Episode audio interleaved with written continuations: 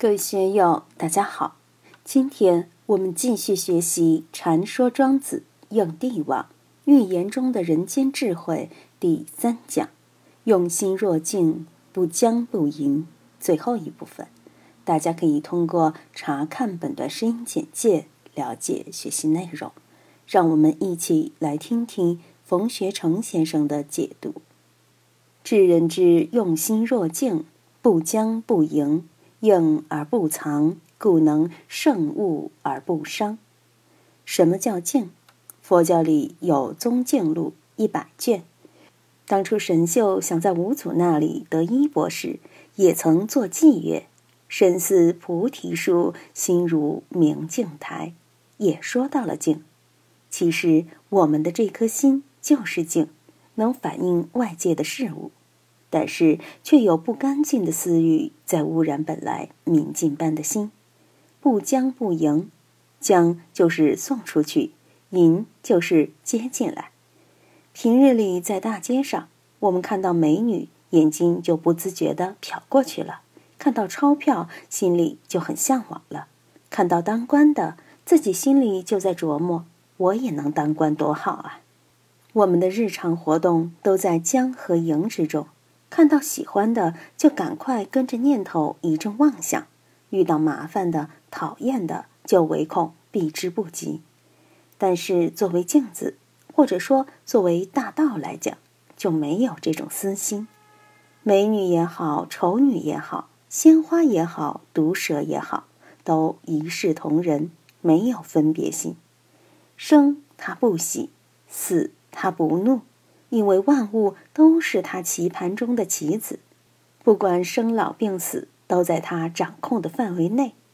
我们应该怎样用好自己这镜子一样的心呢？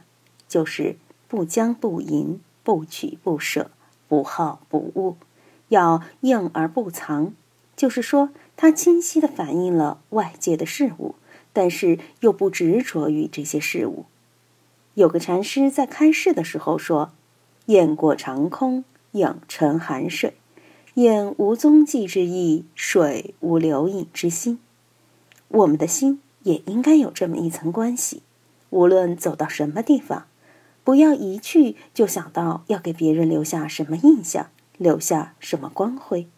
见明星来了，赶快冲过去捧一下，要图时髦当粉丝，没有必要嘛。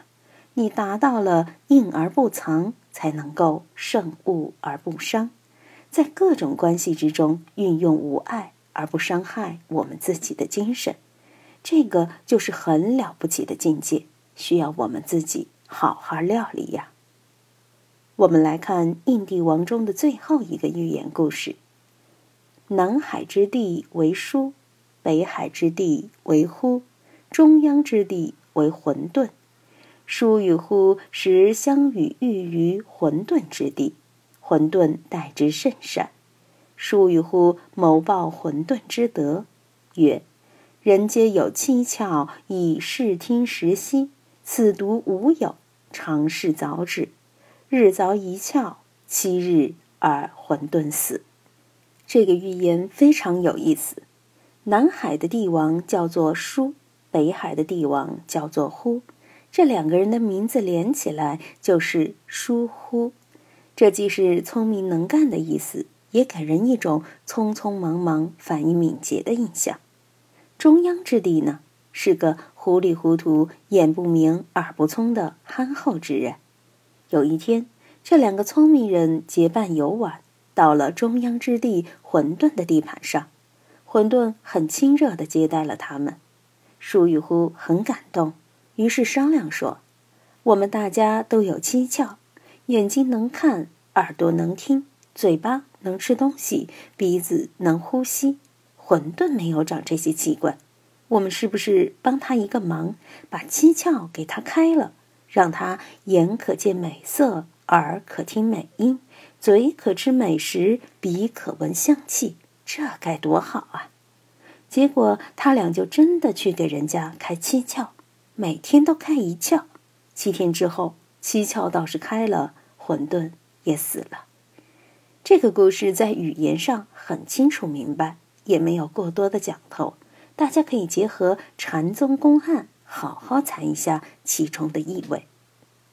五灯会园里有这么一个公案：一个老和尚带了一个小和尚，在深山里居住多年。这个小和尚按照世俗的标准来说，就是很不懂事，看到客人来了，不懂得招呼应酬，连自己的师傅也不懂得招呼应酬，成天该吃饭时就吃饭，该睡觉时就睡觉，也不知道烧香磕头什么的。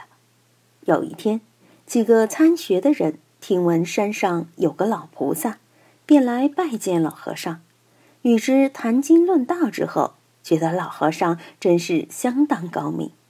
过了几天，老和尚出山办事，参学的人看到小和尚蒙头蒙脑，便问他：“你跟着师傅几年了？”小和尚说：“五年了。”参学者说：“都跟了五年，你还什么都不会吗？”我跟你说，见到师傅就一定要磕头，师傅下到堂来。就一定要把师傅的衣服接到手里，帮他放好。师傅要洗脸洗脚，一定要亲自伺候。见到客人要主动招呼应酬。总之，这些人心好也耐得烦，花好长时间啰啰嗦嗦把这些待人之道给小和尚传授了一遍。过了几天，老和尚回来了，小和尚马上就迎上前去。给师傅磕头问候辛苦，还打洗脸水伺候。老和尚觉得很奇怪，就问他这是怎么回事。小和尚说：“师傅啊，弟子以前不懂事，这几天全靠这几位师兄教我如何待人接物。”老和尚听了相当生气，冲着几个参学者说：“我这么好的一个娃娃，竟然被你们教坏了，全都给我滚蛋！”其实这个公案就是从混沌这个寓言中衍生出来的，所以我们平时就要参。为什么我们不要聪明智慧？为什么要甘当瞎子聋子？《黄帝阴符经》里面说：“古者善听，聋者善视，觉力一元，用时十倍。”这句话跟这个寓言又有什么关系？我们一定。要好好参一下。传说庄子应帝王到这里就全部结束了。欢迎大家在评论中分享所思所得。大家也可以通过我的另一个专辑《庄子原文三十三篇朗读》通听原文。我是万万，我在成都龙江书院为您读书。